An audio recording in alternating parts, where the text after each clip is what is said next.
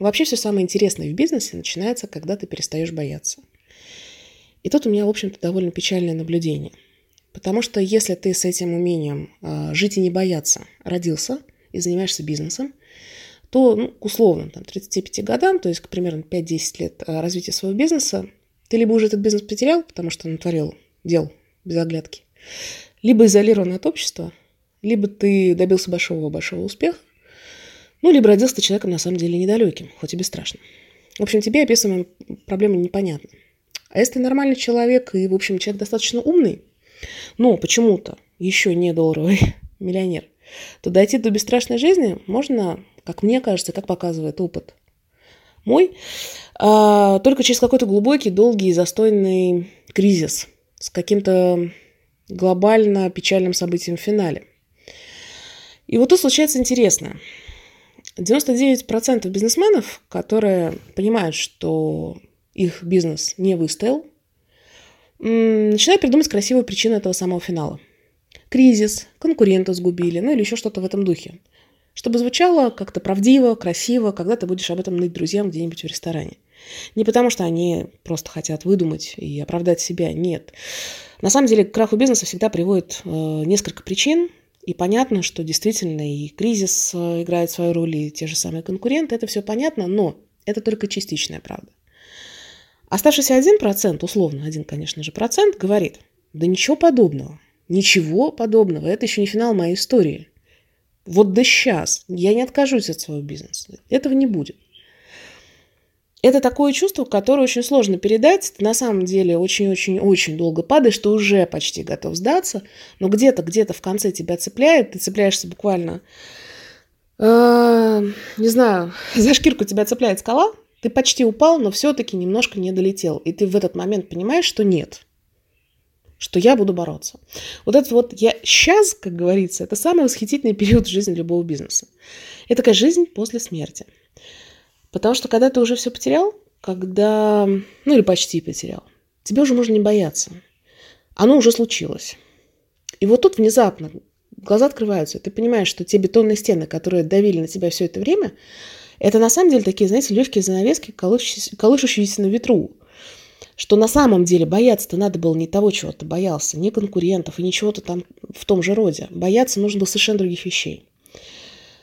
А что ограничения были – действительно были, и они есть, и будут всегда, но эти ограничения по большей части все-таки у тебя в голове, а не в реальности. И вот тогда люди, которые способны а, анализировать свои действия, они задаются вопросом. Я все сделал, чтобы было по-другому, чтобы финал был позитивным. И ты всегда точно знаешь, что ответ нет, конечно, не все. Когда садишься и вот из головы пишешь список этого всего не сделанного, а потом просто идешь по нему полномерно, шаг за шагом. Тебя захватывает невероятный драйв, на самом деле. Ты можешь этим заниматься едва ли, ну, как говорят, без сна и отдыха. Ну, то есть просто ты фигачишь и фигачишь и фигачишь по этому списку. Если все равно все закончится плохо, то вот лично мне важно убедиться, что я сделала все, что я смогла. Больше, чем я смогла. Могла бы сделать. Потому что вот это ощущение «я провалился», потому что я был слишком ленив, потому что я не хотел напрягаться, оно очень неприятно. И вот в какой-то момент ты поднимаешь голову, а вот с этого ощущения все пропало, и я закрываюсь. Прошло полгода. Ты их не заметил. И ты не просто жив, ты здоровее, чем ты был до этого кризиса, до этой минорной ситуации. Еще очень забавно. Многим особенно вот тем, кто скорее теоретик бизнеса, кажется, что конец бизнеса – это когда происходит что-то прям вот реально такое киношное. Когда приходит злой конкурент и рушит экскаватором твой магазин. Когда налетают маски шоу, уничтожают все созданное за много лет. Да, действительно, такое бывает. Но, опять же, мой 11-летний опыт показывает, что в реальной жизни финал бизнеса – это чаще всего совершенно другая картина. Это когда вместо живого, бодрого условного директора, руководителя компании, остается такой сдувшийся бездыханный шарик, который, ну, директор бежал, бежал, бежал, бежал, бежал, бежал, силы заканчивались, он бежал с последних сил. Сил все меньше, меньше, меньше, меньше. Он, он, он, конечно, бежит, но ему уже это все очень тяжело. Он начинает ковылять, он начинает прихрамывать, он уже не бежит, а идет.